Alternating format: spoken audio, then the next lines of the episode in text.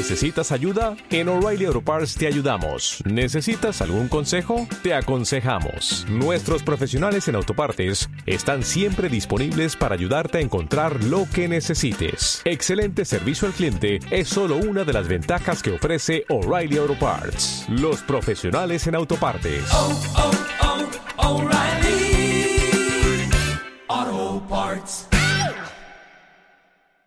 Cuando hablamos de inteligencia artificial o de analítica avanzada de datos, muchas veces se nos olvida que estas herramientas tan innovadoras necesitan pues eso de los datos para existir.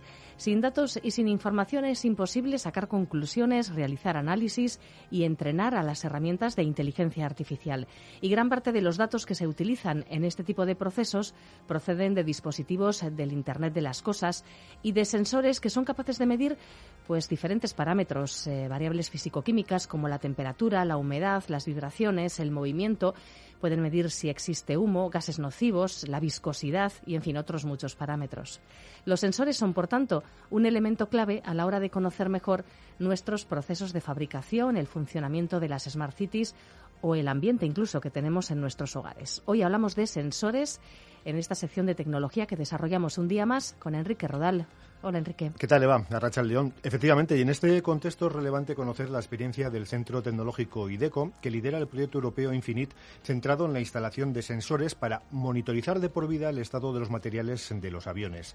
Gracias a estos sensores será posible realizar un seguimiento durante todo el ciclo de vida de las estructuras aeronáuticas, desde la supervisión in situ de su fabricación, pasando por la reparación y revisión del servicio mediante la monitorización de su salud estructural, hasta el reciclaje de las piezas al final de su vida útil.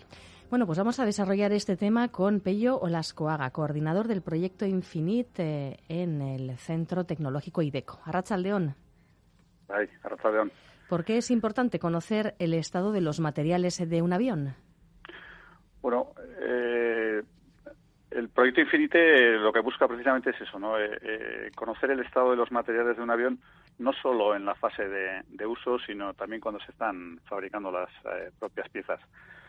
Eh, yo creo que es obvio que al final eh, el sector aeronáutico es un sector muy intensivo en lo que es el, control de, la salud de sus piezas. Son piezas que se, que se analizan una vez fabricadas el 100% de las piezas en, el 100% de su superficie y de su volumen, porque realmente son, son elementos muy críticos para la seguridad de, mucha gente. Mm. Entonces, eh, yo creo que es, eh, es bastante claro eh, que, esa salud estructural de los componentes es realmente crítica. Mm. Y para quien desconozca un poco el, sector aeronáutico, el mundo de la fabricación aeronáutica, mm. ¿qué tipo de, materiales se emplean en, la construcción de un avión y que se pueden monitorizar gracias a estos sensores? Bueno, en cuanto a materiales en un avión, realmente hay, hay muchísimos materiales. un avión al final está compuesto de una estructura principal que tradicionalmente pues era generalmente de, aluminio, pero que en los últimos años ha incorporado mucho mucho material compuesto de fibra de carbono, ¿eh? que permite aligerar las estructuras y hacerlas más, más robustas. Pero luego en, el propio avión, eh, por supuesto, un montón de componentes de, titanio, sobre todo en, los motores y, en otros elementos estructurales, y luego al final también un montón de plásticos, de materiales compuestos que no tienen esa responsabilidad estructural, pero que bueno, que forman parte también del confort, etcétera, etcétera. Y luego, por supuesto, eh, mucho, mucho, muchos cables, muchos elementos de electrónica, de accionamientos, etcétera, que bueno, que también tiene su, su importancia. Nosotros en este proyecto, en principio, estamos centrados en, la estructura principal con, con fibra de carbono. ¿Y qué tipo de sensores utilizáis y qué tipo de variables son capaces de medir en este material? Pues el, sensor eh, básico, hay que decir también que este proyecto es un, es un proyecto que, digamos que está en, en, un punto de la tecnología relativamente incipiente.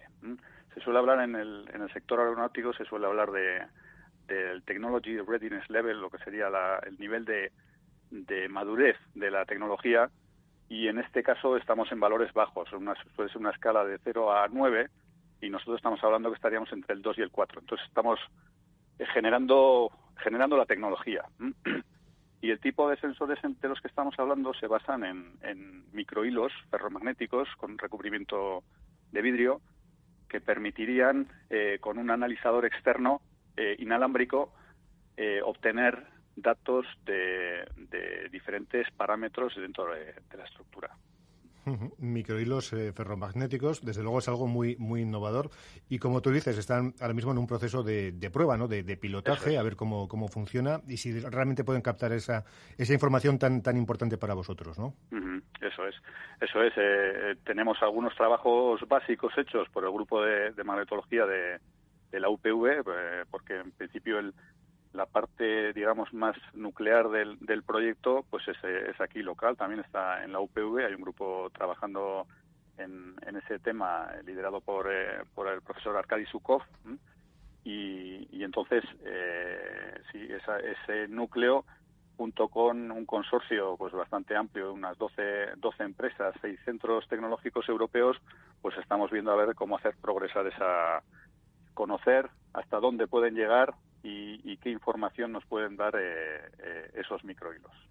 ¿Y estos sensores qué tipo de información pueden captar y, cómo se tiene acceso a, estos datos? Pues el acceso a los datos es, como he, como he comentado, es, eh, es algo bastante novedoso que se trata de un sistema inalámbrico.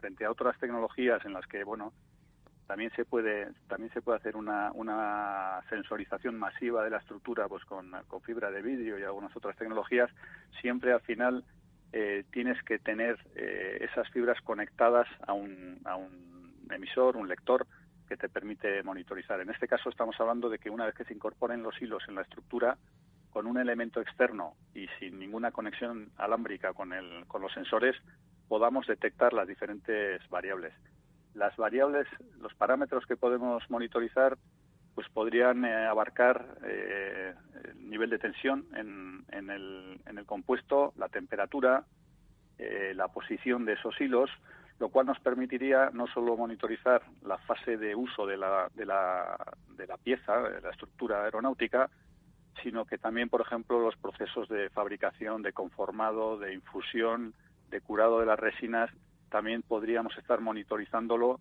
con estos, con estos sensores. Entonces, realmente el alcance es muy ambicioso.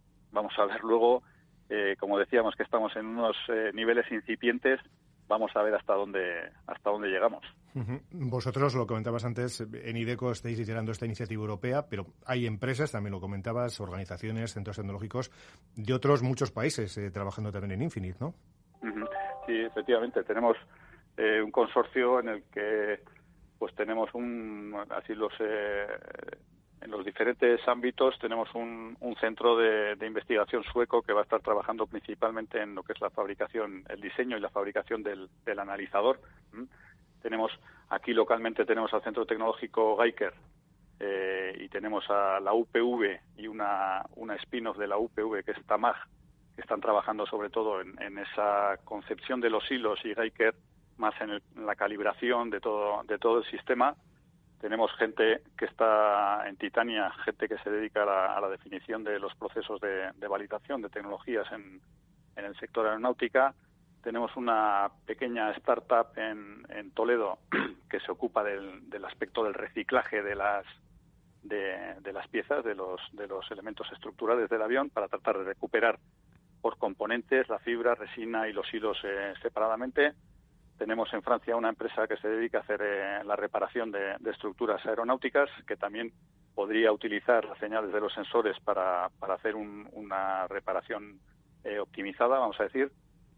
Y luego tenemos un, fabricante de, telas eh, en, Alemania que se va a encargar de incorporar esos microhilos a las telas de fibra de carbono con las que luego se, fabrican los, los, los componentes aeronáuticos y por último, tenemos en, en, Reino Unido tenemos un, centro tecnológico muy potente, eh, la MRC de la Universidad de Sheffield, que trabaja también en, procesos de, de fabricación de, composite.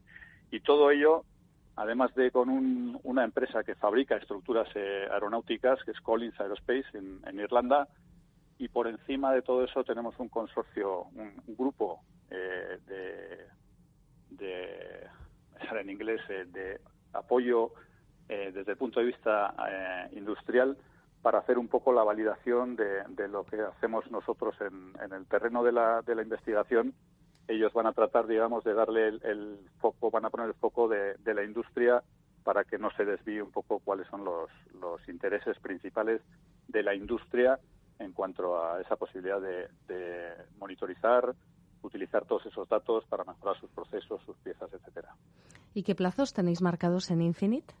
Pues el proyecto está previsto que dure que está previsto que dure tres años y la idea, bueno, es eh, un año y medio, dos años de, desarrollo de tecnología, de ir aprendiendo de cómo hay que diseñar los hilos, cómo hay que hacer el control, cómo se deben incorporar, cómo se deben medir en, las diferentes etapas de, su ciclo de vida, para finalmente luego hacer eh, pues una serie de demostradores que sirvieran para, para hacer pues una evaluación de, los resultados, eh, de ver hasta qué punto el progreso permite permite vislumbrar más allá de esas eh, eh, etapas de desarrollo tecnológico que nos planteábamos de dos, cuatro en, esa escala de, desarrollo, hasta qué punto efectivamente eh, la cosa promete para, para futuras etapas.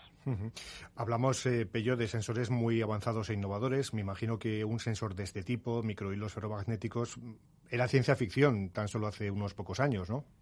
Sí, bueno, se trata de una tecnología en la que nosotros realmente nosotros no estábamos eh, en absoluto familiarizados. Eh. Nosotros en, el Centro Tecnológico IDECO en particular, que trabajamos eh, siempre aspectos de fabricación, principalmente fabricación con piezas metálicas, pero realmente son sensores que en el, en el sector de la máquina herramienta, fabricación, pues no han tenido no han tenido penetración son sensores que vienen más de, tema de microelectrónica, tema de telefonía, etcétera, sensores para incorporar en, teléfonos móviles y que ahora se está tratando de buscarles eh, aplicaciones en otros en otros terrenos.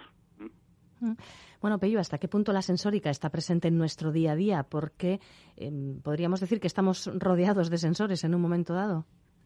Hombre, yo creo que yo creo que efectivamente, ya empezando por lo que mencionábamos de los teléfonos móviles, realmente no soy ningún experto, pero, pero te das cuenta de la cantidad de, información que se obtiene de un, de un teléfono eh, en cualquier momento, la, cantidad de cosas que te, que te permiten eh, monitorizar o elementos tan pequeños como también un, reloj eh, que te mide el pulso, la presión sanguínea, el grado de saturación, pues prácticamente en, en, lo que antes, no sé, te daba solo a la hora. Entonces, Sí, eh, y, por supuesto en, el ámbito de la industria cada vez más también. Eh, además de, de, todos los datos que se pueden obtener de, los controladores de las máquinas, etcétera, cada vez más se incorporan sensores específicamente para, para poder controlar diferentes parámetros como, como vibraciones, temperaturas, etcétera.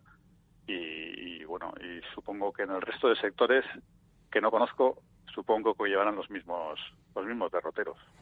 Oye, y en lo que se refiere a la fabricación del, hardware, del, sensor en sí, ¿cómo estamos en Euskadi y en Europa? Porque da la sensación de que este tipo de productos siguen llegando de China o, no es así. Pues la verdad es que no te sabría decir, pero yo creo que por lo menos en lo que nosotros eh, trabajamos, yo creo que, hay empresas muy consolidadas europeas que, proporcionan sensores de, mucha calidad y que se convierten al final en, estándares en, el sector. Otra cosa es que luego la fabricación, eh, la ejecución de la fabricación, igual sí que es cierto que puedan pueda venir de, otros países, pero lo que es la tecnología, etcétera, yo creo que en buena medida sí que sí que podemos decir que, tenemos en Europa tecnología de, de sensórica importante. Y en el ámbito de, vuestro trabajo en IDECO, eh, ¿por dónde veis que, va a ir el futuro de los sensores? ¿Qué más se puede esperar de este campo? Uf, pues es buena, buena pregunta. ¿eh?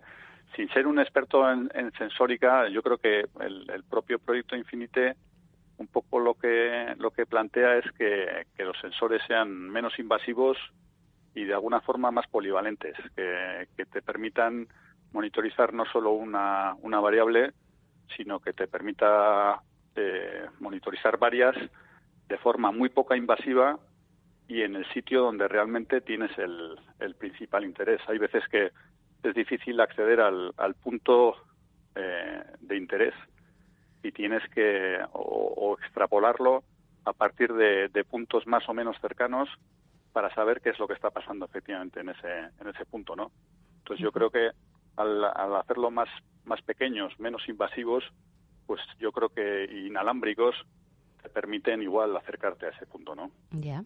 Bueno, estábamos hablando de, mm, de microhilos eh, insertados en piezas de aviones para monitorizar el, estado de estos componentes, de componentes críticos en, en la salud de este tipo de, de, medios de transporte, concretamente, en el caso del avión. Eh, este, ¿Este mismo tipo de, sensores los veis factibles en otro tipo de, de, mm, proyectos, en otro tipo de objetos? Eh...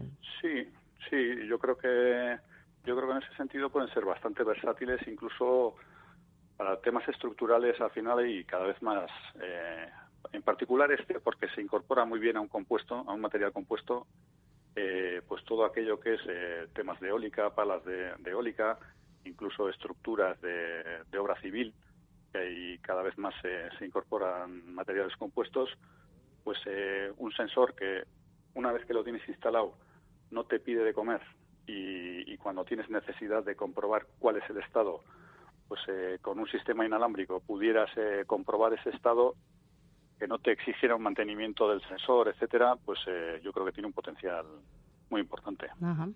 Bueno, pues eh, el proyecto Infinite que se pone en marcha, que tiene un eh, plazo de tres años para conseguir resultados y que, como nos decía Pello Lascuaga, coordinador del proyecto desde el Centro Tecnológico IDECO, es una tecnología que, que está en proceso de asentamiento. Tiene que demostrar todavía que, que funciona, que esperemos que, así sea. Pello, es que ricasco. Eso es, eso esperamos. Es que ricasco, Agur. A Agur. Agur. Agur.